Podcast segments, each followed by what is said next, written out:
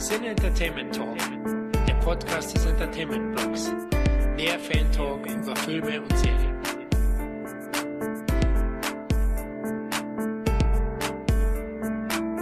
Hallo und herzlich willkommen zu einem weiteren CT Roundup. Hier ist der Florian und mit mir im Biergarten sind. Jo, Micha hier äh, mit 1,50 Meter Abstand, aber Bock drauf, weil schon lange nicht mehr dabei gewesen. Hi zusammen. Ja, und der Kevin, hallo. Ja, Kevin hat eine Maske auf, ich nicht. Äh, nee, ich habe keine Maske auf. Ich habe die ja immer in meinem Auto, weil ich ja, wenn ich wegfahre, habe ich die Maske dann immer dabei. Eine Joker-Maske hier von Heath Ledger. Das kommt immer ganz gut an bei den Leuten. Oh, das glaube ich, ja.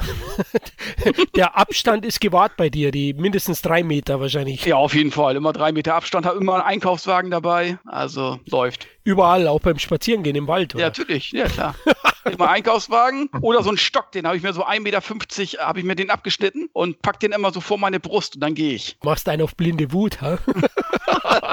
ja, Leute, nachdem langsam die Kontaktbeschränkungen gelockert werden, haben wir uns gedacht, es wird höchste Zeit, sich mal wieder für ein Roundup zu treffen. Na, wir halten natürlich alle, alle Vorgaben ein, aber wir werden versuchen, euch möglichst viel zu präsentieren. Ja, Jungs, wie geht's euch? Ja, ist ganz gut soweit. Ähm, ich habe gerade, bevor wir angefangen haben aufzunehmen, schon mal kurz erwähnt, ich habe erschreckend wenig Filme geguckt in der letzten Zeit. Also ähm, jetzt gar nicht, was die Neuveröffentlichungen angeht, sondern bin ich davon ausgegangen, dass während dem kompletten äh, Quarantänespaß ich mich tot gucken werde an Filmen und irgendwie das Gegenteil war der Fall, weil das Wetter dann auch noch so geil war. Und ich muss tatsächlich immer noch viel mehr nachholen, als ich erwartet hätte. Ich muss auch sagen, ich habe auch weniger geguckt als sonst. Also äh, gut, es, es mangelt ja auch so ein bisschen an Neuveröffentlichungen, interessante. Aber ich habe dafür eben halt auch so Sachen geguckt, die ich mir sonst wahrscheinlich nicht angeguckt hätte. Also man hat so auf Prime und so dann doch mal Filme angeguckt, die man eigentlich nicht auf der Liste hatte. Aber ich habe auch vermehrt Musik gehört und sehr viel gelesen, muss ich sagen. Weil so manchmal hast du gar keinen Bock, irgendwie abends noch Fernsehen zu gucken. Also Fernsehen generell gucke ich schon seit Jahren nicht mehr, aber so auch Filme zu gucken. Also dann habe ich mich eigentlich meistens hingesetzt, ein Bierchen getrunken und, keine Ahnung, Podcast gehört oder gelesen oder so. Ja, ging mir tatsächlich ähnlich. Ich will jetzt nicht jammern jetzt hier, aber ich musste immer voll arbeiten. Ja, es war ähm, wirklich so, dass bei uns irgendwie gebrummt hat, viel, viel Arbeit war und am Abend war ich dann auch meistens müde und habe dann auch nicht so viel geguckt. Ich war im Januar ziemlich aktuell mit den Kinoproduktionen, hatte also Bad Boys schon gesehen, Underwater, 1917 die ganzen Titel. Somit gab es natürlich auch nicht so viel jetzt speziell im Heimkinobereich Neues. Aufgrund der Corona-Krise sind ja die Kinos lange geschlossen gewesen. Jetzt äh, gehen die ersten Öffnungen los, aber noch mit Wiederaufführungen wie so Meisterwerke wie das perfekte Geheimnis, der ständig läuft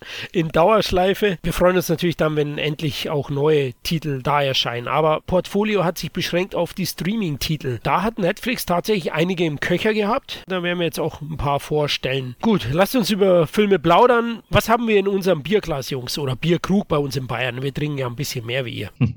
Also, wir haben auf jeden Fall Tyler Rake Extraction, wo wir nochmal drüber sprechen können. Äh, Crim Sansworth ausnahmsweise mal in einem Actionfilm. Und äh, ansonsten hätte ich noch äh, norwegischen Katastrophenfilm im Angebot, der mir am Herzen liegt, und den kontroversen The Hunt, die Jagd. Ja, ich habe VFW ein Angebot, also so ein, sag ich mal, Assault-Anschlag bei Nachtverschnitt. Und dann habe ich eine Serie, The Orwell, habe ich die erste Staffel geschaut, dann die erste Staffel von Upload und ich habe geschaut die sexy Jennifer Lopez in Hustlers. Uh, du hast mal wieder viel fürs Auge gehabt. Also dein Einkaufswagen oh, ja. war ziemlich voll, merke ich schon. Ne? okay, ja, was habe ich geguckt? Ich habe Lovebirds geguckt oder die Turteltauben, wie er in Deutschland heißt, auf Netflix, die Komödie und eben auch Tyler Rake Extraction. Ja, ich würde sagen, wir fangen an mit Extraction. Micha, du stehst ja auf Chris Hemsworth in knallharten Rollen, oder? Ja, total. Also bis jetzt hat er mich immer und völlig überzeugt in allen Rollen, in denen er vor war. Äh, nee, ich habe aber tatsächlich echt nicht viel erwartet. Ich will jetzt gar nicht immer so rumhaten, aber in, also Netflix überzeugt mich seit Monaten schon nicht mehr. Ich guck's auch kaum noch, die Produktionen, die da veröffentlicht werden. Und dazu noch Chris Hemsworth, der irgendwie auch sehr einseitig außerhalb von, von Marvel ähm, unterwegs ist. Aber ich muss sagen, ich war echt positiv überrascht, was jetzt nicht unbedingt an ihm lag. Eine Oscar-Nominierung wird er wohl nicht mehr kriegen in seiner Karriere. Aber ich war doch echt schon gut unterhalten, weil der Film dann doch so seine Unterschiede zu Branchenkollegen hat, sagen wir mal so. Er hat eine gesunde Härte. Die Location, also Bangladesch und Indien, ist mal was anderes. Ja, ich fand den an sich, der hat so seine Längen und hier und da wird er auch ordentlich mit Klischees gefüttert, aber zwischendurch wirst du doch immer wieder rausgeholt durch Momente, wo du denkst, uff, okay, gut, damit hätte ich jetzt nicht gerechnet oder das hätte in, einer, in einem anderen Actioner vielleicht so nicht gegeben. So, so ein kurzes Fazit mal, äh, was man ja immer am Anfang raushauen sollte.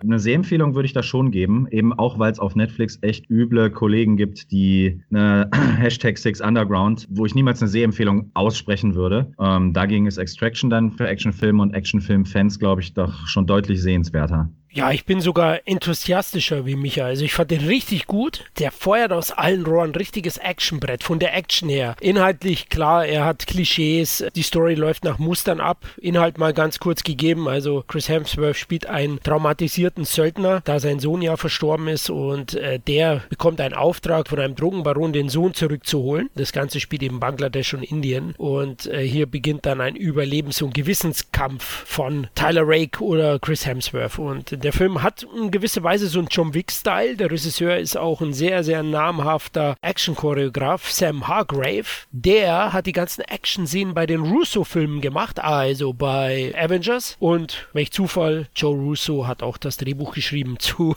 Extraction und mitproduziert. Somit hier Speziwirtschaft würde man bei uns in Bayern sagen. Aber er macht es richtig gut. Also in den Action-Szenen brilliert er richtig und es hat auch mich erwähnt, der ist richtig hart, der ist dreckig, der ist vielleicht auch stumpf, ja, aber der macht Spaß, hat so ein paar kleine emotionale Momente, die in Ordnung sind. Ich finde vor allem gelungen auch das Duo des Chris Hemsworth dann mit Randy Potta zusammen verbindet. Das ist ein indischer Darsteller, indischer Superstar. Die beiden agieren dann zusammen im Laufe des Geschehens und haben eine tolle Dynamik zueinander. Erinnert mich ein bisschen an Winter Soldier, die Dynamik zwischen den beiden Figuren, den Joe Russo zumindest inszeniert hat. Schwachpunkte, ja, in der Mitte hat er einen ganz leichten Hänger, hat mit David Harbors Figur zu tun, der völlig verschenkt wird hier. Ja, Im Trailer Trailer taucht er riesengroß auf, alle, oh, hey, der Star von Stranger Things und Hellboy ist da. Ja, aber den werdet ihr nicht lange sehen und äh, spielt auch in dem Film überhaupt keine Rolle. Trotzdem, insgesamt echt ein geiler Actionfilm und wenn man Netflix-Abo hat, dann sollte man auf jeden Fall den gucken, denn da hat Micha auch großteils recht. So wirklich viele große Eigenproduktionen haben sie dieses Jahr zumindest noch nicht rausgebracht, die sehenswert sind. Letztes Jahr war es was anderes, meine Meinung. Dolomite is my name oder auch The Irishman waren mehr als gelungen, aber dieses Jahr war es etwas schwachbrüstig. Jetzt wollte ich fast schon zu Kevin überleiten mit Hustlers, oder? Ist der auch schwachbrüstig? Ja, der hat schon äh, ziemlich große Ohren zu bieten, würde ich sagen. oh äh, Gott.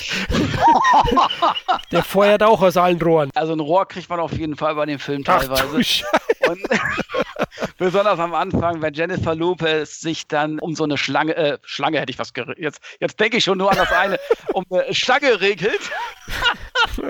ja, und ich muss sagen, ja, sie ist ja auch schon in einem relativ hohen Alter. Sie ist ja, glaube ich, auch schon fast an die 50 oder so. Und sie hat immer noch eine hervorragende Figur. Da muss man einfach sagen, da möchte man gerne noch Sahne draufspritzen und was ich was alles drauf und ablecken. Und auf jeden Fall, sie hat aber auch den Golden Lob verdient. Nein, man muss nicht nur aufs Äußerliche gehen. Spielt auch sehr, sehr gut. Ne, es geht ja wirklich um so Tänzerinnen, die versuchen, Geld zu verdienen. Dann greifen sie eben halt zu unpopulären Mitteln, indem sie irgendwie die Kunden betäuben, damit sie die komplett ausnehmen können, weil es ist so nach 2008 die Bankenkrise, da müssen sie was einfallen lassen, weil das Geld saß ja dann auch nicht mehr so locker und so weiter. Und das geht dann so über Jahre ein bisschen hinweg, auch über Freundschaft und äh, sie hat auch so eine Auszubildende sozusagen oder die sie unter die Fittiche nimmt. Und äh, ja, das ist, macht Spaß zu sehen. Am Ende geht es so ein bisschen Richtung Drama und so Gerichtsfilm und so. Das hat mir dann nicht mehr so gefallen, aber insgesamt ist es ein Film, den man sich auf jeden Fall anschauen kann. Gibt es jetzt gerade bei Prime für 99 Cent und den kann man sich auf jeden Fall angucken. Aber ich glaube, an den Kinokassen ist der, glaube ich, nicht so gut angekommen. Was ich auch verstehen kann, weil der ist schon ein bisschen lame, aber allein eben halt die schauspielerische Leistung, nicht nur von Jennifer Lopez, sondern auch von ihren Co-Stars, ist wirklich sehr gut und ja, man hat auch was fürs Auge. Ne? Hm, das klingt schön. Also Extraction hat ja auch Schauwerte und Hustler scheint ganz andere zu haben. In welchem Genre ist der so verortet? Also es ist jetzt nicht Showgirls. Showgirls war ja mehr so ein, ja, so ein Sexdrama oder was ich was. Also war es schon sexier als das, ne? Das würde ich so eher nehmen als Biografie-Drama, also oder wie nennt sich das? Biopic mit Erotik, Einschlag, würde ich es jetzt einfach mal nennen, ja? Also es basiert ja tatsächlich auf einer wahren Begebenheit. Genau. Ich glaube, im Marketing haben die immer versucht, so ein bisschen zu sagen, der, der Wolf of Wall Street für ja. Mädels war sich ein bisschen nee, nee, nee. nicht zynisch genug. Also wirklich nicht. Dafür ist er dann auch nicht episch genug oder so ja. nicht breit aufgestellt sozusagen. Es ist dann schon relativ klein gehalten. Und das, was die machen und was, was die bei Wolf of Wall Street veranstalten, das sind ja wirklich äh, Welten zwischen, ja. Also das sind ja wirklich so kleine, kleine Gauner-Tricks, die die Mädels anwenden. Die kriegen am Ende auch keine hohen Strafen, sage ich jetzt mal, ohne jetzt zu spoilern. Aber das wird auch nur nebenbei erwähnt. Letzten Endes geht es um die Freundschaft und eben halt, wie sie die Kunden sozusagen um ihr Geld bringen. Und ganz ehrlich, wenn ich Millionär wäre und ich würde so eine Nacht verbringen, dann wären mir die 10.000 Dollar auch scheißegal. Das muss ich ganz ehrlich sagen. Ne, aber gut. Das klingt also so nach so einer Gauner-Dramödie oder so. Gut, ich glaube, das größte Argument waren jetzt tatsächlich deine einleitenden Worte über J-Lo und ihre. Ja, ich sag's nicht. Du ja, hast ja da. Zeigt auch noch mal, die präsentiert auch ihren Hinterteil. Gerade so die ersten zehn Minuten. Das erste, was du siehst, ist ihr Hintern, wie sie, wie sie den äh, ins Publikum hält und wackelt. Also da sage ich, halt die Schnauze, nimm mein Geld. Ja? So, ganz ehrlich, sie weiß, was sie präsentieren muss. Und ich muss sagen, sehr, sehr sexy. Das Witzige ist, finde ich auch, dass es so ein bisschen, glaube ich, auch auf ihren Charakter zugeschnitten. Mhm. Also es ist ja tatsächlich auch nur eine Nebenrolle. Und da hat sie immer dann, wenn sie auftritt, tatsächlich auch, muss sie wenig leisten, um zu überzeugen in allen Belangen. Hast du ihn auch gesehen, Micha, ja? Ich habe ihn im Kino gesehen, tatsächlich sogar. Mhm. Aber so schlecht war er nicht, ne? Nö, nein, nein, auf gar keinen Fall. Ich fand ganz witzig, ich hatte weibliche Begleitung und die weibliche Begleitung war ein bisschen in den ersten 20 Minuten, die hast du ja auch schon angesprochen, so ein bisschen verschämt. hat sich da, glaube ich, gefragt, in was für einen Film sie da mit mir gegangen ist. Aber wie du schon sagst, der ist wirklich nicht schlecht. Der versucht mehr zu sein, als er ist und nimmt sich hier und da meiner Meinung nach auch zu ernst. Aber ich mag die Hauptdarstellerin auch sehr, die ja, Constance, ja. Äh, Constance Wu oder wie sie auch immer ausgesprochen wird. Aus Crazy Rich Asians zum Beispiel. Also die, die finde ich, ist auch charismatisch. Aber ja, wie du schon sagst, also J-Lo stiehlt da so ein bisschen die Show, aber das ist, glaube ich, allein schon ihrem Namen geschuldet und eben auch diesem Fakt, dass sie halt in dem Alter da immer noch so, so Sachen abreißt auf der Bühne. Aber ich finde schon, dass man den sich geben kann. Und für 99 Cent bei Prime ist das jetzt auf jeden Fall kein Verbrechen. Okay. Das war ja nett. Ähm, ich muss den Film nochmal verteidigen, weil Kevin hat ihn ja zu Unrecht als Flop abgestempelt. In Amerika hat er über 100 Millionen Dollar eingespielt. Ach, war, hat er doch so, habe ich ihn verwechselt. Das stimmt, hat er doch so viel eingespielt. Na gut, da war es ein Erfolg. Ja, ein kleiner, hat 20 also ich kann mir vorstellen, dass er jetzt hier bei uns nicht so kasse Genau, in Deutschland, genau. Da nee, hat er, da so hat er keine Rolle gespielt. Genau, das stimmt. Ach, stimmt. Amerika 100 Millionen, stimmt. Ja, das stimmt, hast recht. Da habe ich den, äh, ja, dann war es natürlich ein Riesenhit. das kannst nur du so schnell die Da schneiden wir raus. Warte mal, ich sag mal den Satz. Und in Amerika war es ein Riesenhit.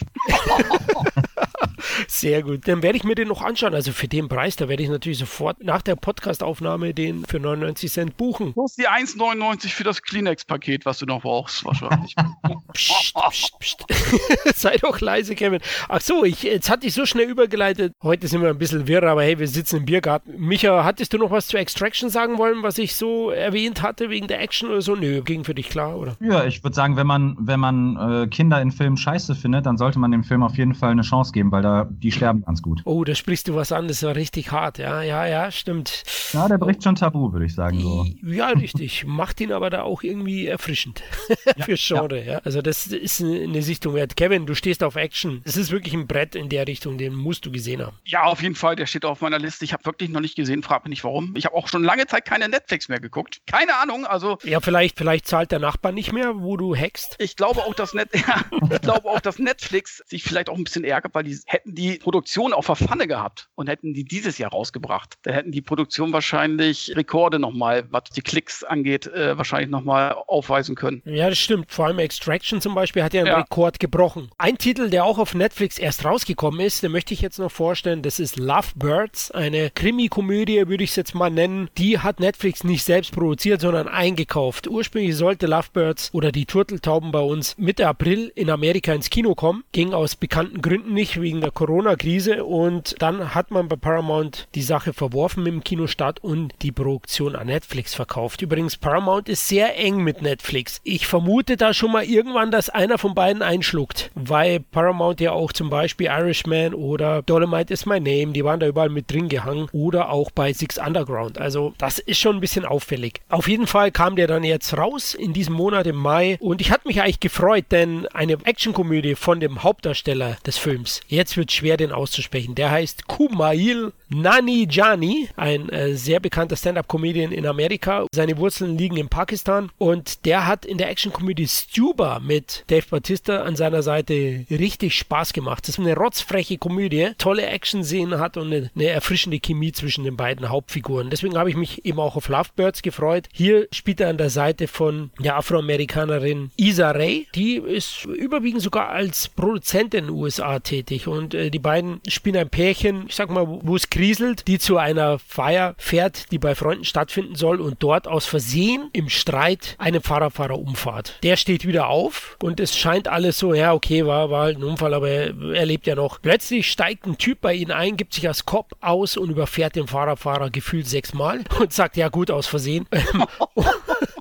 und verschwindet. Und so passiert es, dass sie dann plötzlich von der Polizei gesucht werden, weil das Auto ist ja von ihnen. Zeugen sehen den Typen dann gar nicht, sondern nur die beiden und sprechen sie an. Und er sagt, ja gut, wir haben ihn doch nur leicht angefahren und der ist so ungefähr zu Brei gefahren worden. Müssen sie vom Asphalt kratzen. Und um ihre Unschuld zu beweisen, müssen sie eben diesen Typen, der sich als Polizist ausgibt, finden. Und dabei gehen die beiden Darsteller herrlich frech. Also das ist anscheinend auch so ein Markenzeichen von Nani Jani. Das macht wirklich Spaß. Die sind auch wieder ein erfrischendes Pärchen, nah ein Pakistani und eine Afroamerikanerin, die dann auch mit Beziehungs- und Rassenklischees spielen. Ne? Also die werden ja teilweise von der Polizei gesucht. Die sagen dann auch, wir können uns gar nicht stellen, wir sind beide schwarz. Na, die verprügeln uns erstmal. Leider ein sehr aktuellen Fall im Moment, der in Amerika wieder hochkocht und wirklich wütend macht macht. Und mit diesen Sachen, Klischees, die teilweise auch im, in Realität bedient werden, spielt der Film sehr gut. Auch mit den Beziehungssachen. Ne? Am Anfang hochverliebt. Der Film beginnt auch mit einer Szene, wo sie sich kennenlernen und dann eben fünf Jahre später macht er einen Sprung, äh, streiten sie schon wegen Kleinigkeiten. Und das macht wirklich Spaß, hat ein paar richtig geile Lacher, hat aber auch ein paar Banalitäten und Rohrkrepierer. Also so ganz die Balance stimmt nicht von der Comedy und vom Krimi-Ansatz. Aber ich hatte echt kurzweiligen Spaß, weil der geht keine 90 Minuten. Das finde ich dann auch immer gut für eine Komödie. Also der weiß, was er, was er will und der hat mich ganz gut unterhalten und somit würde ich sagen, wer Netflix-Abo hat, kann da durchaus mal reinschauen. Ich habe gesehen, so in den Top 10 ist er ja nicht. Er läuft nicht ganz so gut da. Liegt wahrscheinlich an den beiden Darstellern, die in Deutschland keiner kennt. Also gebt ihm eine Chance. Lovebirds oder die Turteltauben. Habt ihr Bock drauf? Ähm, ich lasse mich ja immer gerne überraschen. Der Titel, der klingt auf Deutsch schon wieder so. Äh, Schlimm, also, ja. der, der so. schreckt mich schon wieder ab, aber dann, das darf man ja echt nicht auf den Film münzen. Das ist ja dann wirklich anderen geschuldet, die, diesen, die diese deutschen Titel dann immer verteilen. Und deswegen, ich mag Stuba tatsächlich auch sehr, deswegen werde ich mir den wahrscheinlich früher oder später mal anschauen und dem eine Chance geben, ja. Ja, also das hat mir schon ganz gut gefallen, wenn einer da sechsmal überrollt wird. Das ist immer schon dein Humor. wert. Wie heißt der Hauptdarsteller nochmal, der indische, Florian? Kumail, Nani Jani. Ach so, okay. Nee, wollte ich eigentlich nichts zu beitragen. Ich wollte nur nochmal, dass du der nochmal den, den. Die Zunge das, brichst, ja. du sagst du, darauf ein Bierchen. Ja. Nee, aber äh, werde ich mir auf jeden Fall angucken, weil ich fand Stuber zum Beispiel auch sehr, sehr unterhaltsam. Ja, ich finde den ja echt grandios. Ich habe Stuber mit meiner Frau gesehen, die war auch gut unterhalten. Da habe ich erst gedacht, weil der hat auch so ein paar Gewaltspitzen. Das hat der eben auch so, so kleine Momente. Ne? Also die beiden werden dann auch, ah, ich sag's nicht, die sollen gefoltert werden und dann heißt, heißt es Bratenfett ins Gesicht oder das andere? Und das andere siehst du in dem Turteltauben nie. Dann sagt er, ja, okay, äh, ich nehme das andere. Ja, Leute, das andere ist schlimmer, glaubt's mir. und dann sagt sie, weil sie ja beide gefangen werden von, von so einem Team, sagt sie, ich nehm's Bratenfett.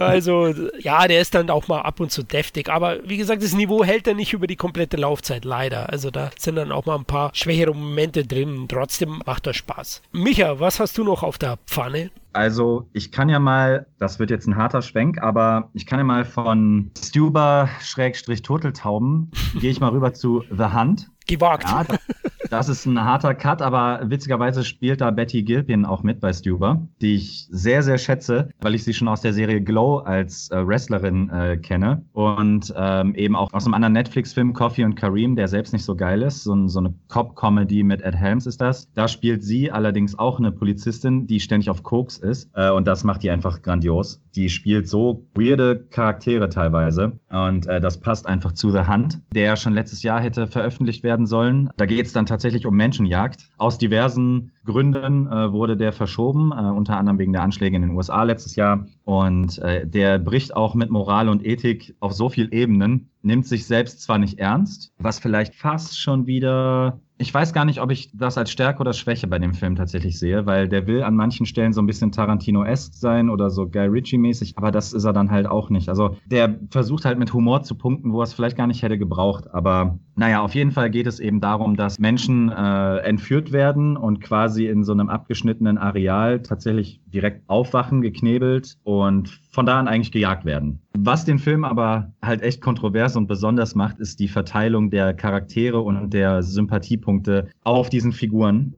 weil einfach, ich formuliere es mal plump, die Gutmenschen sind hier die Bösen und die Opfer sind Rednecks, Verschwörungstheoretiker und so weiter, Influencer und so weiter. Das oh. heißt, du schlägst dich so ein bisschen auf die Seite der Arschgeigen. Und das ist schon, das ist schon hart wenn du dann wirklich die, die Psychopathen äh, darüber diskutieren siehst, ob man noch Schwarzer sagen darf oder nicht, während sie gerade einen Verschwörungstheoretiker abschlachten und so. Das ist halt schon sehr, sehr makaber. Aber das macht den Film halt so, da punktet der Film dann halt auch schon wieder. Also auch da gibt's so eine Szene, wo zwei dieser Opfer, also die quasi vor dieser Manhunt heißt das, die flüchten in so einen fahrenden Zug und in dem fahrenden Zug sind natürlich dann auch Flüchtlinge und betteln darum, dass man sie nicht verrät. Und der eine Urami sagt direkt, die wollen uns verarschen, das sind auch Statisten, die gehören zum Spiel, das sind gar keine Flüchtlinge und will die direkt erschießen. Und äh, später kommt halt raus, dass einer der Flüchtlinge tatsächlich nur geschauspielert hat und wirklich kein Flüchtling war. Und, und wirklich, also die ganze Zeit moralisch und ethisch tritt das so richtig in die Magengrube.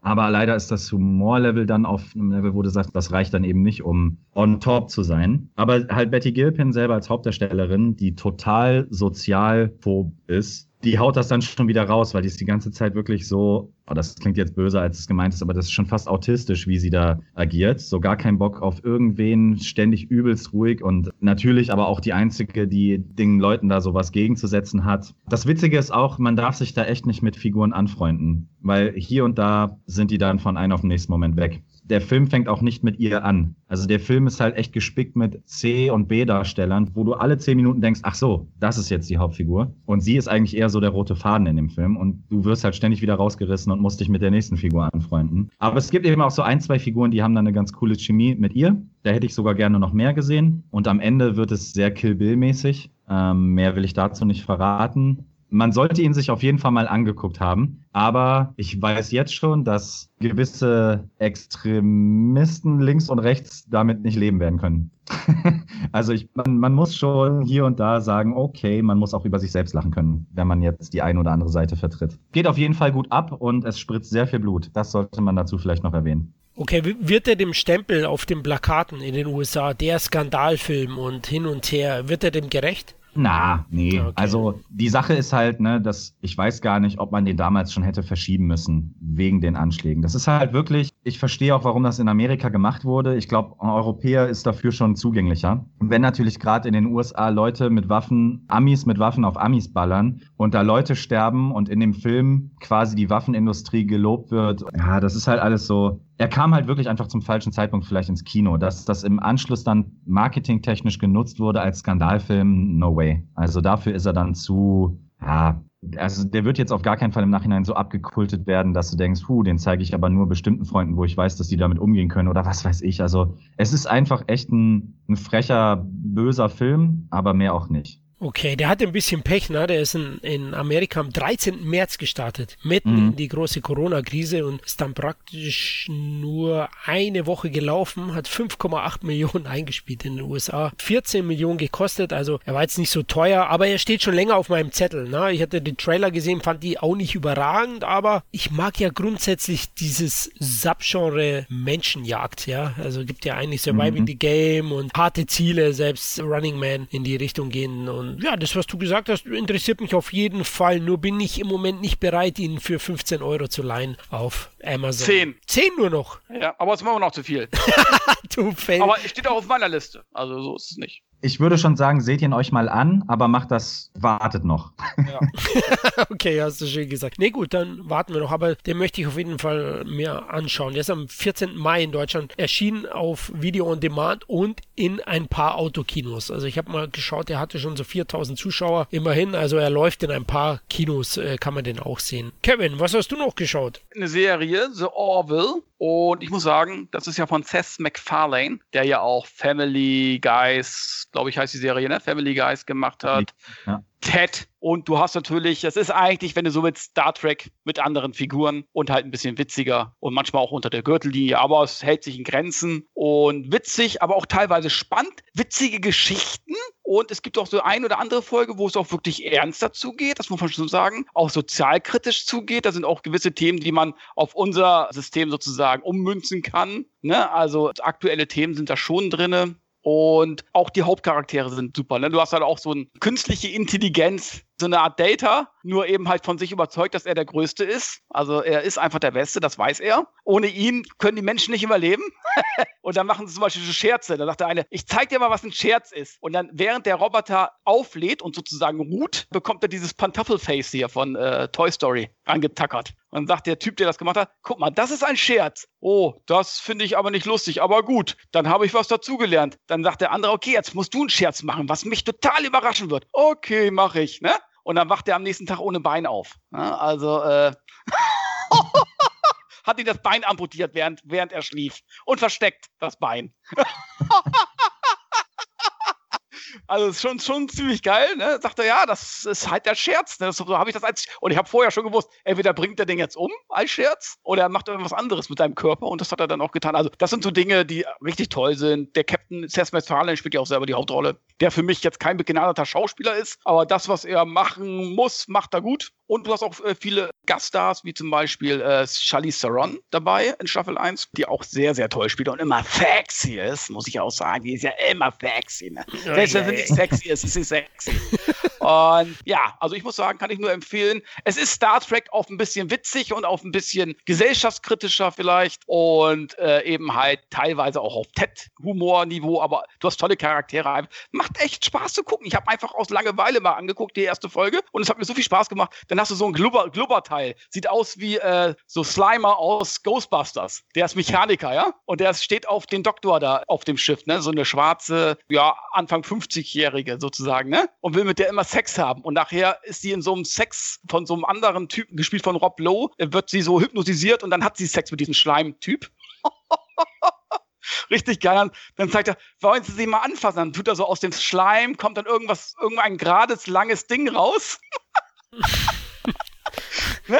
Also, richtig geil und äh, also auch wirklich lustige Szenen und ähm, also ach, das muss man einfach gesehen haben. Auch Seth MacFarlane hat da nichts dagegen, sich mit männlichen Leuten zu paaren und es gibt auch so eine Art Klingonen. Der äh, Worf der Enterprise ist sozusagen da auch, ist aber verheiratet mit einem anderen Mann, haben auch ein Kind zusammen. also richtig gut, ne? also sehr, sehr offen und tolerant das Ganze wo man trotzdem manchmal denkt, ja, ja, ja, also es ist dann schon äh, gewöhnungsbedürftig, aber ich kann wirklich die Serie empfehlen, die macht Spaß und kriegt, glaube ich, auch auf IMDb, hatte, glaube ich, 8,0 oder so. Also äh, kann ich echt empfehlen. Es gibt, glaube ich, jetzt mittlerweile sogar eine zweite Staffel schon auf Prime. Okay, ist auch vorgemerkt, äh, ja, bedingt des Zeitmangels habe ich, hab ich sie noch nicht geschaut, habe sie schon länger mal auf dem Radar gehabt. Ich habe auch eine TV-Serie geschaut, wieder auf Netflix, Afterlife von Ricky Gervais, der hier die Hauptrolle spielt und das Ganze auch geschrieben und inszeniert hat. Die erste Staffel hat lediglich sechs Folgen, eine geht 30 Minuten, also das kann man recht schnell gucken und ist eine Dramödie sozusagen. Ricky Gervais, den ich ja vergöttere für seine Golden Globe Ansprachen und auch für The Office. Der Mann ist ein Genie, ein Comedy-Genie. Jeder weiß von seinem Humor her, er ist schon deftig, der haut saftig rein und so ist es hier auch. Er spielt einen Witwer, also seine Frau ist verstorben an Krebs und er ist regelrecht verbittert und hasst die Welt. Ne? Er ist unglaublich zynisch, ist unfair gegenüber auch seinen Liebsten, also seinem, seinem Schwager und seinem Neffen und das ergibt auch viele humorvolle Elemente, denn er hat sich geschworen, nur noch die Wahrheit zu sagen, jedem ins Gesicht und ist halt knallhart. Und äh, die Serie schafft es dabei, eine herrliche Balance zwischen Humor und Drama-Momenten zu halten. Also es gibt dann wirklich Sachen, wo du lauthals lachen musst und andere Szenen auch, wo dir das Lachen im Hals stecken bleibt. Äh, ruhige Momente, wo du den Tränen nah bist, wenn es auch an die Traubewältigung geht, dann von seiner Figur. Und grandios gespielt von Javis. Also wirklich fantastisch. Mittlerweile gibt es auch die zweite Staffel, die ist ganz neu. Die ist erst dieses Jahr, also 2020 erschienen. Die hat wieder nur sechs Folgen. Die habe ich noch nicht geschaut. Die schaue ich jetzt die Tage. Ich war begeistert, kann jedem nur Afterlife empfehlen. Ich meine sogar, dass die dritte jetzt bestätigt wurde. Also das geht, glaube ich, sogar noch länger. Ah, sehr schön. Äh, super Nachricht, weil, weil mir hat schon die erste super gefallen. Ich habe die in zwei Tagen durchgepinscht. Also äh, sechs Folgen, eine geht zwischen 25 und 35 Minuten. Also Profi-Pinscher machen das an einem Tag. Ich habe es an zwei nur geschafft. Aber hey, super. Also wirklich toll. Also Javis ist so richtig gradlos, wenn dann welche Spenden von ihm wollen und so, wenn er die dann angeht. Äh, herrlich, ja. Oder, oder dann auch so ein Junkie, mit dem er dann zusammen ist, der ihn dann beklaut. Ich habe habe das Ganze in Englisch angeschaut, muss ich dazu sagen, weil ich JVs nur in Englisch gucke, äh, mit deutschen Untertiteln. Also kann ich jetzt nichts zur deutschen Synchro sagen, aber in Original ist das Ding ein Brett. Gut, hast du auch noch ein Brett vielleicht, Micha? Vorm Kopf oder auf der Pfanne?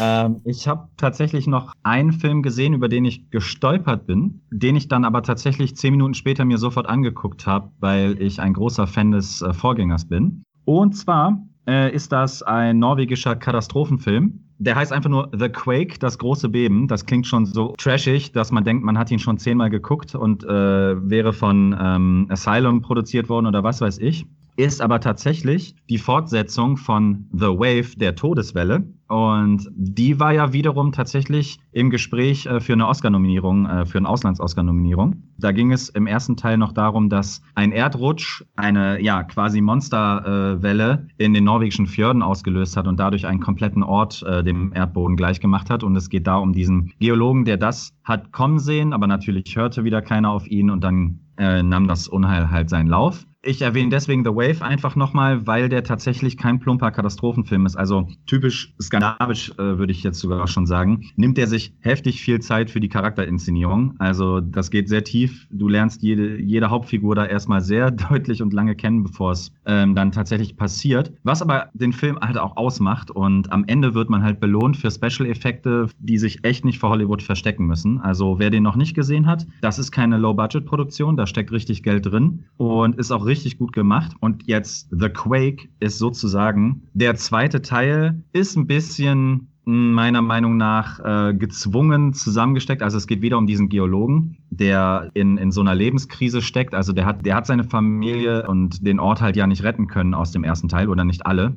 und wird aber von den Medien abgefeiert als der, der es hat kommen sehen. Auf ihn hätte man hören müssen, sozusagen der Drosten der Geolo norwegischen Geologen. Aber tatsächlich kommt er damit nicht klar. Also der ist, hat sich komplett äh, selber zurückgezogen, seine Family äh, aufgegeben, kann mit seiner Tochter nicht mehr sprechen und im Zuge dessen findet er aber raus, dass da irgendwas vor sich geht, dass wieder was passiert. Und unter der Prämisse, dass 1900 Schlag mich tot in Oslo es tatsächlich mal ein starkes Erdbeben gegeben hat, sieht er halt voraus, dass das jetzt wieder passieren wird, relativ zeitnah. Natürlich hört man trotzdem wieder nicht auf ihn und, und so weiter und so fort. Und auch hier nimmt der Film sich echt Zeit, diesen, diesen Menschen kennenzulernen und, und die Familie. Also was hat die erste Katastrophe mit der Familie tatsächlich gemacht? Und ja, im Endeffekt kommt dann, Überraschung, dieses große Beben. Der Regisseur nimmt sich noch weniger Zeit für dieses große Beben als für die große Welle. Äh, auch hier optisch wieder kann sich locker mit den aktuellen Katastrophenfilmen aus Hollywood messen. Ehrlich gesagt wusste ich nicht, dass Oslo so viele Hochhäuser hat, hat aber ganz gut dann in, in, ins Gesamtbild gepasst. Was bei The Quake mir so ein bisschen fehlt, ist tatsächlich am Ende, da versucht man dann eben dann doch noch ein bisschen Actioner draus zu machen und zieht das noch länger, als es vielleicht hätte nötig sein müssen, um dem Film dann wieder so was Eigenständiges zu geben. Ähm, weil auf Drama-Ebene und Katastrophen-Drama-Ebene sind beide Filme halt echt richtig, richtig gut. Nur bei The Quake scheitert es am Ende halt so ein bisschen weiß auch gar nicht, ob die produktionstechnisch keinen Bock mehr hatten. Der endet sehr abrupt. Also dafür, dass du vorher wieder Leute kennenlernst und so, endet der am Ende so abrupt, dass du denkst, okay, ich hätte jetzt schon gern noch gesehen, wie es weitergeht oder wie, wie sich das entwickelt und dies und jenes entwickelt. Aber nach dem Beben kommt halt echt nicht mehr viel. Also das ist fast schon gar nicht das Highlight des Films, sondern ist schon eher in der Zielgeraden kommt es erst. Wenn man auf jeden Fall mal andere Naturkatastrophenfilme sehen will, dann sollte man sich die hintereinander angucken. Die sind wirklich sehr, sehr gut gemacht. Aber es ist jetzt kein San Andreas mit Dwayne Johnson. Ähm, das will wohl gesagt werden. Alles natürlich norwegische Darsteller, die alle unglaublich skandinavisch klingen. Äh, weiß ich nicht. Da ist eine Anne Dahl, äh, Bo Larsen und wie sie alle heißen. Also die heißen eh alle gleich. Deswegen kann ich da jetzt auch keinen hervorheben. Aber es sind sehr gute Darsteller. Das sei wohl angemerkt. Und äh, der läuft auf Prime und sollte wirklich nicht verwechselt werden mit anderen Katastrophen-C-Filmen, die auf Prime ähm, die Runde machen, weil der ist wirklich gut. Also beide. Klingt interessant auf jeden Fall. Ich mag ja hin und wieder Katastrophenfilme. Zurzeit sehne ich mich eher nach viel gut. Aber trotzdem, auf jeden Fall merke ich dem vor. Kevin, auch was für dich? Ja, die habe ich schon öfter in meinem Catcher gehabt, sozusagen. Habe ich aber nie getraut. Da muss ich Michael auch recht geben. Man denkt am Anfang immer erst, wenn man den Titel siehst und glaube ich auch das Poster irgendwie ist Asylum. Also es ist eben halt zu viel Asylum da eben halt auch drin in diesen Prime-Dingern. Gut, unser einer kennt sich da ein bisschen besser aus, aber ich sag mal so, die normalen Leute, die jetzt schon öfter auf so äh, Asylum-Filme reingefallen sind, die würden wahrscheinlich um so einen Film vielleicht einen Bogen machen, weil der einfach zu sehr sich nach Asylum anhört. Ja, also diese so, ne? deutschen, ne? diese deutschen ja. Nebentitel sind eine Katastrophe. Genau, also. genau. und sie der ein oder anderen, die erwarten sich dann wahrscheinlich einen geilen Trashfilm, die sind da wahrscheinlich deswegen enttäuscht und anderen gucken es nicht, weil sie denken, das ist eben halt einer dieser Trashfilme. Das ist schwierig. Ich hatte ihn jetzt auch schon öfter drauf und irgendwie habe ich mich nie getraut, den zu gucken, aber jetzt äh, doch, ich glaube, ich wusste auch nicht, dass The Wave der Vorgänger ist. Ja, das wusste, also ich habe halt auch ganz groß äh, in meinem Prime-Angebot wurde mir The Quake sozusagen entgegengeklatscht mhm. und dann dachte ich direkt so, boah, ewig schon kein Katastrophenfilm mehr gesehen, aber der Titel ist halt hart trashig und ich habe halt echt nur durch den Hauptdarsteller, durch mhm. dieses Sicht, das hat mir irgendwas gesagt, dachte ich so, warte mal, das ist jetzt aber, den kennst du irgendwoher und dann fiel es mir ein, The Wave und dann dachte ich, okay, The Quake, The Wave, da hängt wahrscheinlich was zusammen und erst beim Lesen habe ich dann mhm. wirklich gemerkt, ah, okay, alles klar, das ist also tatsächlich echt hoch ambitioniert. Im deutschen Marketing voll an die Wand gefahren. Okay, ist auf jeden Fall vorgemerkt. Kevin, hast du noch was, was wir vormerken sollten?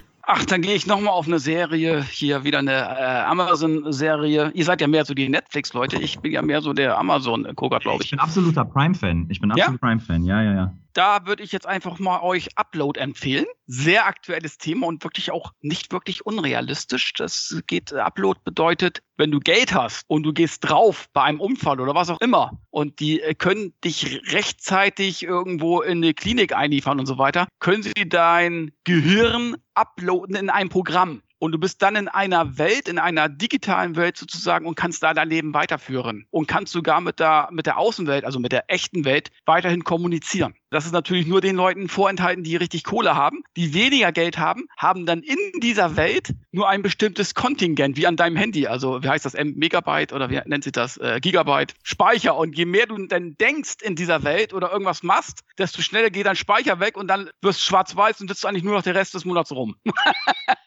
Ja, so. Oder du hast halt Geld und bist in so einer super Hotelanlage und isst super Speisen. Du kannst essen, du kannst, du kannst eigentlich ganz normal leben. Also dir wird sozusagen in der echten Welt dein Kopf abgehackt, der wird eingefroren und dein Gehirn wird abgeloadet. So. Und der Typ, der da, wie gesagt, durch einen Unfall ja in diese Welt kommt, seine Freundin hat das sozusagen unterschrieben, dass er abgeloadet wird und sie verwaltet sein Vermögen. Und ähm, ja, und äh, er muss dann in dieser Welt zurechtkommen, verliebt sich dabei in einem Engel. Ein Engel ist etwas, das sind so ganz normale Telefonistinnen, die in dieser Firma arbeiten, die das anbieten und die kommunizieren mit diesen abgeloadeten Leuten. Also jeder hat so einen Ansprechpartner sozusagen. Die verliebt sich aber in den. So, und dann äh, ja, kommen sie sich immer näher. Und nebenbei wird eben halt auch klar, dass sein Ableben nicht unbedingt ganz zufällig passiert ist. Also interessante Serie, macht Spaß zu gucken. Es sind auch immer nur 25 Minuten, glaube ich. Und sind, glaube ich, 10 oder 12 Folgen, wenn ich mich täusche. Und Staffel 2 wird wohl auch, glaube nächstes Jahr oder so kommen. Boah, klingt interessant. So ein bisschen dystopische Welt, ne? So Science-Fiction-Einschlag. Genau. Aber auch nicht zu ernst genommen. Eher schon locker leicht, witzig. Okay, kein Upgrade, sondern Upload. Okay. Ja, ja, ja. Ja, ich habe auch eine Serie und ich als Netflix-Jünger möchte wieder Netflix hochhalten. gegen meine Prime-Brüder hier auf der anderen Seite. Ich habe die Sportdoku The Last Dance gesehen. Äh, Basketball-Doku, die handelt von Michael R. Jordan und den Chicago Bulls, befasst sich da auch explizit mit der finalen Saison von Jordan und den Bulls 1997 bis 98 und die ist wirklich fantastisch. Die nimmt kein Blatt vorm Mund, die ist ungemein ehrlich. Also es kommen auch alle, alle Größen von damals zu Wort. Wir haben hier Phil Jackson, den Trainer. Wir haben Scotty Pippen, Dennis Rodman. Also wirklich die ganz Großen auch aus der Zeit. Und Jungs wie ich, die in den 90ern dann äh, jugendlich waren, die, die sind eigentlich fast alle, wenn sie Basketball mochten, Chicago Bulls Fans. Du kamst gar nicht drum rum. Auch wenn du kein Basketball mochtest, hast du von Michael Jordan gehört und den Bulls, oder Kevin? Bei dir sicherlich auch so. Ja, auf jeden Fall. Ich bin jetzt nicht der große Basketball-Fan. Ich bin auch kein guter Basketballspieler. Gut, gegen meinen Sohn spiele ich öfter mal. Den kann man noch ja, in die Ecke drängen und wegschubsen. Das ist alles noch in Ordnung. Aber gegen so äh, Gleichaltrige und so lasse ich die Finger von, sage ich jetzt mal. Ne? Aber natürlich kenne ich natürlich diese großen Namen, auch Magic Johnson noch aus den 80ern und so weiter. Aber ich bin jetzt, wie gesagt, nicht der Riesen-Basketball-Fan. Aber die Doku kann ich dir trotzdem ans Herz legen, weil sie halt wirklich das retrospektiv sehr ehrlich und hart aufarbeitet, diese Saison. Es gab da auch wirklich intern bei den Bulls viele Probleme na, zwischen General Manager, zwischen dem Team, zwischen Scotty Pippen und Michael Jordan. Und generell, wenn man sportbegeistert ist, muss man das gesehen haben. Also ich war äh, echt fasziniert und habe die zehn Folgen durchgebinged. Fantastisch. Also wenn ihr irgendwas mit Basketball anfangen könnt oder Sport und ihr wollt eine ehrlich knallharte, aber auch mitreißende Doku, hey, da siehst du auch Jordan in jungen Jahren, ja, College-Aufnahmen, ja, wo der Typ schon alles weggerockt hat. Ja, auch wenn man sagen muss, in ganz jungen Jahren galt Jordan noch nicht als der Überflieger. Das ist auch ein Typ, der immer hart an sich gearbeitet hat. Vielleicht manchmal das Menschliche auf der Strecke blieb, weil er auch viel Teamkollegen abverlangt hat. Das bekommt ihr da auch mit. Also, aber wahrscheinlich wirst du nur so, so ein Überflieger wie er. Ich meine, er, er gilt bis heute wahrscheinlich als größter Basketballer aller Zeiten. Micha, Basketball, NBA,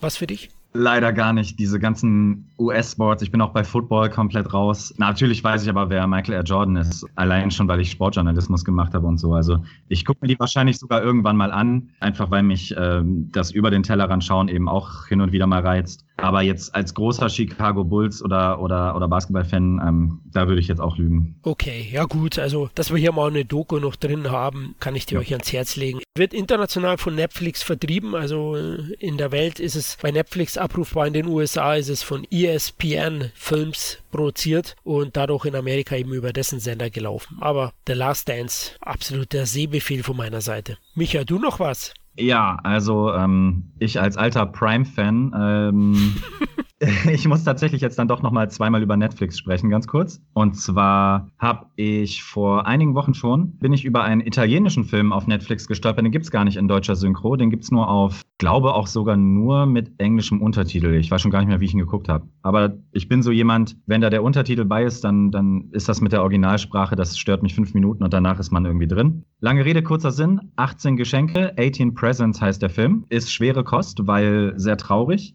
Basiert auf einem Buch, das relativ aktuell ist, ein Bestseller. Also in dem Buch geht es um eine, eine Frau, die, die ist schwanger, erfährt aber auch, dass sie Krebs hat und nicht mehr lange zu leben hat und will sozusagen, bis sie stirbt, 18 Geschenke für ihre Tochter zusammenstellen, so dass die Tochter die quasi an jedem Geburtstag bis zu ihrem 18. Lebensjahr von ihrer Mutter noch kriegt, weil sie die ja sonst nie kennenlernen wird. In dem Film ähm, wird das ein bisschen anders gedreht. Da fängt man eigentlich an, die Tochter kennenzulernen und die ist so ein bisschen abgefuckt, so ein bisschen, die versteht sich nicht mit ihrem Vater und wird dann angefahren und äh, die Person, die sie da anfährt, ist ihre Mutter. Also sie, sie liegt kurz, ganz, ganz kurz im Koma, wacht auf und äh, wird quasi 18 Jahre oder quasi 19 Jahre zurück in die Zeit versetzt und trifft da auf ihre Mutter und ihren Vater, die sie noch gar nicht bekommen haben. Also und die nehmen sie auf, weil sie ja auch so ein bisschen wirkt wie äh, auf der Straße, weil sie ja nicht sagen kann, woher sie kommt und so. Und sie merkt, also die Tochter merkt erst nach einer Weile, dass das ihre Mutter ist und ähm, auch weiß, dass die Mutter im Sterben liegt. Dann wird so ein bisschen gezeigt, wie die Mutter versucht, das vor dem Ehemann zu verheimlichen, um ihn nicht äh, zu stressen, aber zeitgleich versucht, äh, damit klarzukommen Und lange Rede, kurzer Sinn, am Ende entwirft sie sozusagen, also die freunden sich so ein bisschen miteinander an und die eigene Tochter unterstützt sie sozusagen dabei, diese Geschenke zu konzipieren und zu entwerfen und sagt ihr hier und da, das ist cool, das ist nicht cool. Das ist deswegen ganz gut, weil die Mutter selber so ein bisschen verklemmt ist und so ein bisschen so ein ernsterer Mensch und natürlich die Diagnose macht das alles noch ein bisschen härter, während die Tochter halt echt ein großes Maul hat und eher frech ist und kommt dazu noch, dass es echt typisch italienisch, südländisch ist, dass es sehr ans Herz geht. Also es ist auch sehr melancholisch und sehr. Man sollte den Film auf jeden Fall jetzt nicht gucken, wenn man gerade auf leichte Kost aus ist. Äh, hat mich aber trotzdem echt bewegt, muss ich sagen, wenn man von diesem leichten Fantasy-Ansatz mal absieht, weil da diese Was wäre wenn Frage natürlich immer mit beischwirrt. So, ähm, ne, was, was hätte man den Leuten gesagt? Wie hätte man die Zeit mit denen verbracht? Hätte man die Chance gehabt, die zu treffen oder noch mehr Zeit mit denen zu verbringen und so? Als Thema halt echt ein ganz netter Ansatz, aber eben auch nicht auf Deutsch verfügbar leider. 18 Presents, ich glaube, wenn man das eingibt, findet man es aber trotzdem. Und dann ganz kurz so zum Abschluss, äh, weil ich halt echt gar keine Serien geguckt habe, werde ich jetzt bald eine Serie starten, und zwar Space Force auf Netflix. Da geht's ja mehr oder weniger um diese bescheuerte Idee oder beziehungsweise es ist so ein bisschen eine Verarschung auch an Donald Trump und seine Ziele. Und in den Hauptrollen sind halt unter anderem, äh, ja, also Steve Carell,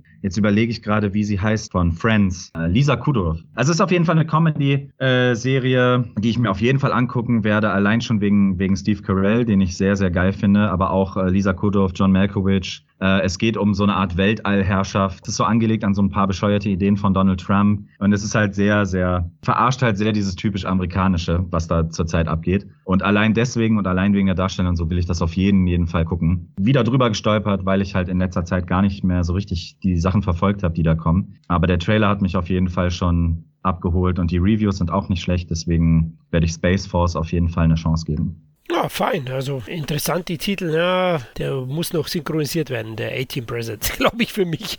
Aber schauen wir mal. Klingt auf jeden Fall interessant. Kevin, was hast du zum Abschluss im Köcher? Zum Abschluss habe ich natürlich was ganz Besonderes natürlich aufgehoben. Kommt demnächst von Cape Light, meine ich, und sogar Uncut, was mich so oh. ein bisschen gewundert hat. Aber heutzutage, mein Gott, zu Zeiten von Tanz der Teufel, der mittlerweile neben Bambi beim Rewe steht, ist ja nichts mehr unmöglich. Nein, der Film heißt WFW. Das ist sozusagen eine Abkürzung für Veterans of Foreign Wars. Ja, die Veterans of Foreign Wars sind Stephen Lang, William Sadler, Martin Koof, Fred Williamson und noch so ein paar andere bekannte Gesichter. Und ja, die leben in einem Amerika, was komplett kriminellen Mob zum Opfer gefallen ist. Sämtliche Stadtteile sind sozusagen unter Kontrolle von Kriminellen. Und ähnlich wie bei Assault, Anschlag bei Nacht, in einigen Gebieten ist die Polizei einfach nicht mehr präsent oder gar nicht mehr vorhanden. Also, also aktuell. Du, ja, da kannst du eigentlich machen, was du willst. Ja, da kannst du ballern, da kannst du Leute erschießen, das kümmert keine Sau. Naja, und auf jeden Fall ist es so auch bei VFW und die treffen sich so einmal die Woche, fahren dann zu ihrem Club Europe. Und saufen ein. Gucken Aerobic-Videos aus den 80ern äh, auf Videokassette und ballern sich einen rein. Ne? So, plötzlich kommt ein junges Mädchen in die Bar und sucht nach Hilfe und hat irgendwie eine Tasche dabei mit Drogen, den sie einen Drogendealer, den größten Drogendealer dieses, dieses Stadtteils, geklaut hat, weil der ihre Freundin irgendwie platt gemacht hat. Und die wollen natürlich ihre Drogen wieder haben und umzingeln mit sämtlichen Leuten irgendwie die Bar. Die Bar von diesen VFWs, ja. Ja, und die sagen sich aber, ey, wir sind Amerikaner, wir haben im Zweiten Weltkrieg gekämpft. Wer Schutz sucht, der bekommt auch Schutz und bekämpfen diese Angreifer mit allen Mitteln, mit Axt, mit Schaufeln, mit Schrotflinte, mit äh, bauen sich irgendwelche Waffen wie From Dust to Down mäßig, ja, und äh, müssen eben halt sämtliche Angriffe verteidigen. Und ja, muss sagen, das ist wirklich, wer Filme wie Assault, Anschlag bei Nacht mag oder auch Hobewisse Shotgun, hat auch so vom Gewaltgrad her wirklich so Hobewisse Shotgun, da werden Köpfe zerplatzen, da werden Türen nicht mit irgendwelchen Amboss geöffnet, nein, dann werden einfach Köpfe von den Kumpels und sagen, hey, komm mal her hier, batsch, batsch, batsch, bis die Tür Tür auf ist. Ne? Also, also das geht richtig hart zur Sache. Ich finde den Style auch geil mit diesem blauen Leonlicht immer so, also so wirklich Carpenter-Style. Ja, es ist nicht perfekt. Gewisse Dinge hätte man noch anders machen können. Man hätte, also ich sag mal, die Welt sieht ein bisschen klein einfach aus, so klein gehalten. Man hätte, wenn es mal eine Straße gewesen wäre, die irgendwie so abgefuckt aussieht oder so. Du hast eigentlich immer nur diese Bar und so zwei, drei andere kleine Locations, wo sich die Bösewichte aufhalten. Das hätte man vielleicht ein bisschen größer machen können. Es ist halt ein B-Film, aber er ist einfach verdammt, also wer Filme dieser Art mag, so Carpenter-mäßig, ich meine, der Carpenter-Film hat damals auch nur 10.000 Dollar gekostet, ja. Und der wird sicherlich hier irgendwie eine halbe Million gekostet haben oder eine Million. Und du hast hier einen Stephen Lang, der so geil agiert, so richtig geil. Den mag ich ja immer mehr irgendwie. William Settler ist cool. Dann hast du natürlich Fred Williamson, unseren Atomic Eden äh, Man, der immer noch gut drauf ist. Du siehst eben halt bei einigen Einstellungen ein bisschen unvorteilhaft, wenn er dann sich bewegen muss, also laufen muss. Das sieht nicht so gut aus, hätte ich vielleicht ein bisschen anders gefilmt. Aber er ist trotzdem cool, schlachtet den einen oder anderen ab und hat einen coolen Spruch auf Lager. Am Ende nimmt er so Scarface-mäßig erstmal zwei Kilo Drogen, zieht er durch die Nase, damit er richtig geil drauf ist und die Leute platt machen kann. Hat er diesen, diesen steiernen Blick. Also geiler Film, wie gesagt, mit Schwächen, ja, gebe ich zu. Aber insgesamt, wenn man darüber hinwegsieht, ist es einfach ein Film, den man heutzutage einfach auch nicht mehr bekommt. Also ganz selten bekommt. Zuletzt habe ich Hobo vs. Shotgun war eben halt sowas, was ich richtig geil fand, größtenteils, ja. Und so, und der kommt wieder ziemlich nah an sowas heran. Und ich kann ihn wirklich empfehlen. Und der kommt wirklich uncut bei Cape Tide raus. Ich weiß nicht genau wann. Ich glaube August oder sowas. Wird dann in der neuen Art of Horror stehen. Und äh, das wird auch wahrscheinlich der Titelbericht sein in der neuen Art of Horror liebe Leute. Art of Horror. okay, ganz dezent. Willst du es nochmal sagen? Art of Horror. Jetzt bei www.subversivshop.de. Ja, genau. Da wollte ich jetzt am Ende noch dazu kommen, dass es ein paar Neuigkeiten auch gibt. Und äh, zu dem Titel WFW, dem werde ich natürlich schauen. Das ist für mich ein Must-See-Titel. Den habe ich schon im Warenkorb, das Mediabook, das Ankarte. Also wird definitiv gekauft. Ich liebe ja so, so Belagerungsszenarien generell. Ja. Also das ist ja auch so eine Sache, wo Carpenter sehr, sehr oft verwendet hat. Und wenn der da in die Richtung geht, dann ist das für mich schon ein Pflichttitel. Für dich, Micha? Also ich finde auch Stephen Lang als, als Schauspieler halt echt irgendwie cool. Ich glaube, ich werde ihm auch eine Chance geben. Sehr gut, sehr gut. Und wen ihr, liebe Hörer, eine Chance geben solltet, ist dem lieben Kevin und mir, denn wir haben ein Buch, ein neues veröffentlicht, Kevin, gemeinsam mit Dominik. Und äh, das wollten wir jetzt mit ein paar Sätzchen vorstellen. Es handelt sich um Deathwish, ein Filmbuch Sie droht. So ist der Titel und das ist auch das Thema des Buches. Ne? Selbstjustiz, Charles Bronson, die Deathwish-Reihe und generell auch Rache, Selbstjustiz. Titel, Kevin. Ja, also das Buch zieht sich durch natürlich durch die Deathwish Reihe, zeigt aber doch verschiedene Blickpunkte, wie man das Thema Selbstjustiz betrachten kann. Darum sind auch mehrere Autoren sozusagen an diesem Buch beteiligt und jeder ja, trägt eben halt was Besonderes dazu bei. Also es wird eben halt der Selbstjustizfilm an sich betrachtet. Es wird so ein kleiner Querschnitt durch das Selbstjustizgenre auch entlang gegeben sozusagen und es wird natürlich auch die Deathwish-Reihe natürlich beleuchtet mit allem drum und dran. Ein Charles Bronson bekommt ein Porträt natürlich. Die wichtigsten Nebendarsteller bekommen kleinere Porträts. Also ich denke, es ist ein sehr schönes Buch geworden, muss ich sagen. Würde ich auch sagen, aber wir als Macher, gemeinsam mit den vielen Autoren und ähm, auch weiteren Bekannten von uns, die uns geholfen haben, fürs Layout wurdest du ja auch unterstützt vom Esra und das ist echt ein schönes Paket geworden, würde ich auch sagen. Das könnt ihr ab sofort bei Amazon erwerben. Am besten ihr sucht unter Deathwish ein Filmbuch sieht rot. Schaut mal rein, ob das was für euch wäre und wenn ja, dann könnt ihr ja den Bestellbutton drücken und wir würden uns freuen, denn wir suchen Nachahmung Nachahmungstäter, Leser, die ihre Rechte in die Hand nehmen und dieses Buch lesen.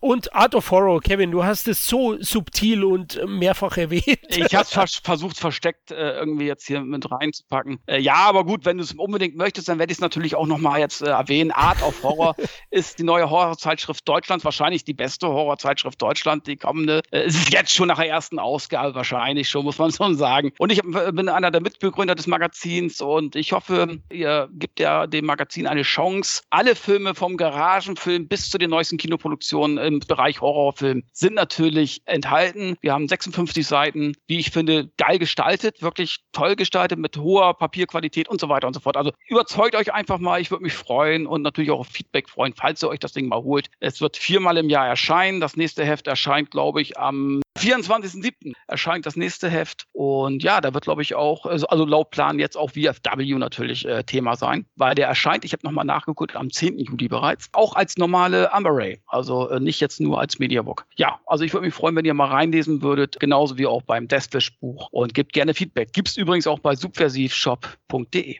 Ich hatte die Ehre, Art of Horror schon zu lesen und ich muss sagen, also vor allem optisch auch echt ein Brett geworden, das Heft von der Haptik. Der Inhalt ist wirklich gut, mit 56 Seiten reichlich gefüllt. Viel Horrorstoff für euch und äh, jeder, der dem Genre was abgewinnen kann, kann ich das Heft nur ans Herz legen. Ne? Gibt dem Kevin und dem Art of Horror eine Chance, wir würden uns freuen. Kann ich das so als Zitat verbuchen, Flo?